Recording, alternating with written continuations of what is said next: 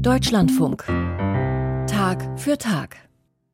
In Schweden und auch in Dänemark sind im vergangenen Jahr mehrere Korane verbrannt worden und das führte zu Protesten in Skandinavien und auch in islamisch geprägten Ländern, teils auch zu gewaltsamen Ausschreitungen. Und noch immer ist die muslimische Bevölkerung in Schweden deswegen besorgt und nun kommen auch neue Sorgen dazu, denn die rechtspopulistische, rechtspopulistische Partei der Schwedendemokraten, die spricht davon, Moscheen schließen zu wollen und das lässt auch deshalb aufhorchen, weil die Rechtspopulisten die schwedische Minderheitsregierung unter unterstützen. Zur ersten Koranverbrennung kam es vor rund einem halben Jahr vor der großen Moschee in Stockholm und genau dort hat sich mein Kollege Simon Berninger jetzt zur Stimmung im Land umgehört.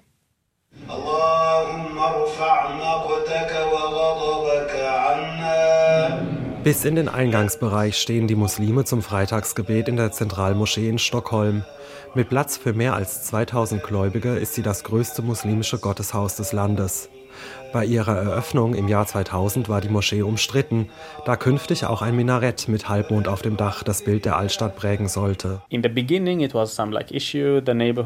Anfangs waren die Anwohner nicht gerade glücklich, weil sie sagten, oh je, jetzt kommen die ganzen Muslime hierher. Aber inzwischen haben wir sehr gute Beziehungen zur Nachbarschaft. Yassir Isa ist zuständig für die öffentliche Kommunikation der sunnitischen Moschee. Der 33-Jährige wurde in Syrien geboren, lebt aber seit früher Kindheit in Stockholm. Am Zuzug aus muslimischen Ländern liegt es auch, dass die muslimische Community in Schweden wächst. Man sieht es ja jetzt beim Freitagsgebet. Wir haben nicht genug Platz für die vielen Leute, die zum Beten kommen. Darunter sind auch viele junge Leute. Als ich jung war, waren es noch überwiegend alte Menschen. Und das liegt daran, dass seit 2015 viele Menschen aus muslimischen Ländern nach Schweden eingewandert sind, aus Syrien oder Pakistan. Damals war die schwedische Regierung sehr viel offener als heute. Inzwischen fühlen sich viele Muslime hier nicht mehr willkommen.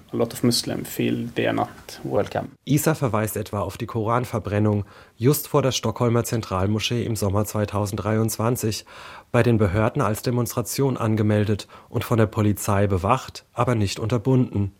Der Akt, den Muslime als islamfeindliche Hetze verstanden, fällt in Schweden unter die Meinungsfreiheit. Gegen Meinungsfreiheit habe man auch in der Zentralmoschee nichts, sagt Yassir Isa. Die Leute sind ja hierher gekommen, weil man hier seine Meinung frei äußern kann. Niemand ist also gegen das Recht auf freie Meinungsäußerung. Aber es ist halt eine andere Sache, wenn es um Hassrede geht.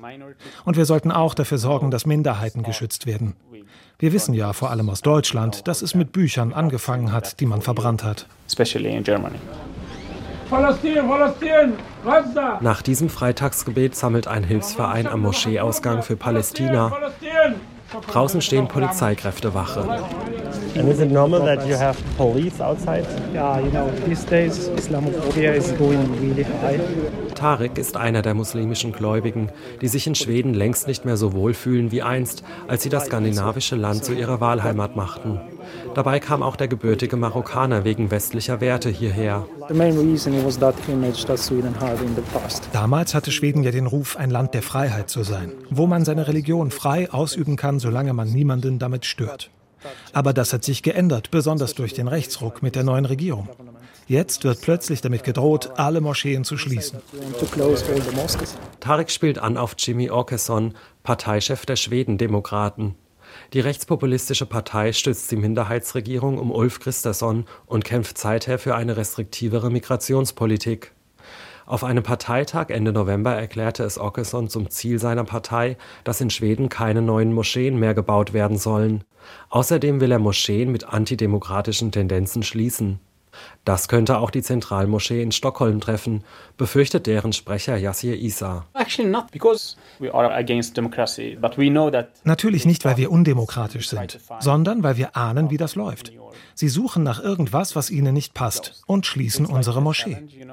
Und so wird es immer schwerer, die Religion in einem Land frei auszuüben, das immer weiter nach rechts rückt und gegen deine Religion ist. Plötzlich sind die Muslime nur noch ein Problem. Die jüngste Androhung von Seiten der politischen Rechten beunruhigt auch die Kirchen, allen voran die schwedische Kirche, die von der Reformation bis zum Jahr 2000 Staatskirche war. Also wir finden gar keine Worte mehr in der schwedischen Kirche. für das, was da politisch möglich ist. Almut Brettschneider-Felsmann arbeitet im Bereich Ökumene und Verständigung am Hauptsitz der schwedischen Kirche in Uppsala. Seit zehn Jahren lebt die evangelische Theologin in Schweden. Sie hat also auch den Rechtsruck in der Politik miterlebt. Es ist schon so, würde ich sagen, dass die neue Regierung Druck in den sozialen Kit bringt. Und die Schwedendemokraten als größte Partei in der Minderheit die Regierung vor sich hertreibt. Und natürlich fördert das Islamophobie aber die Schwedendemokraten wie auch die AfD in Deutschland erhalten großen Zulauf. Und die Frage für uns als ja Volkskirche immer noch mit knapp über 50 Prozent ist die Frage, was können wir dagegen setzen? Und deswegen verstärken wir unsere Arbeit gerade momentan auch im Blick auf interreligiöse Arbeit und Arbeit zur Verständigung, ja, also dem Hate Speech entgegenzuwirken. Ja. Und dieses sich stärken und bestärken im Beieinanderbleiben, ja, das ist, glaube ich, das, was wir als Kirchen tun können. Dafür ist die schwedische Kirche auch im schwedischen Rat der Religionen engagiert, in dem auch die katholische Kirche sitzt, vertreten durch Kardinal Anders Aborelius. Der Bischof des einzigen schwedischen Bistums Stockholm sieht Parallelen zwischen den heutigen Muslimen und seiner Kirche, die nach der Reformation in Schweden lange Zeit verboten war. Das hängt damit zusammen, dass katholisch sein wird immer noch als etwas Fremdes betrachtet, etwas irgendwie nicht ganz schwedisch ist.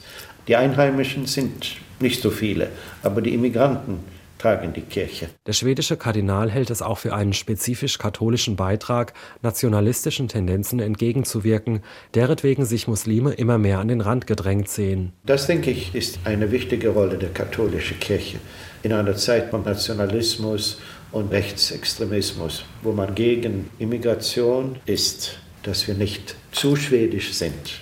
Früher wurden ja die katholische Kirche und Religionsgemeinschaften ignoriert von den Behörden.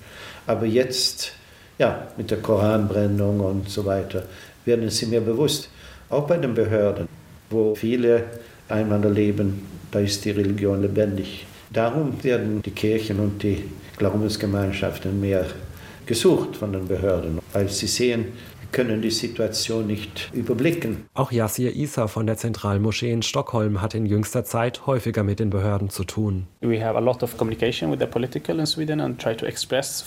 Wir sprechen viel mit Politikern und sagen ihnen, dass es nicht allein um Probleme von Migranten geht, sondern um Religionsfreiheit.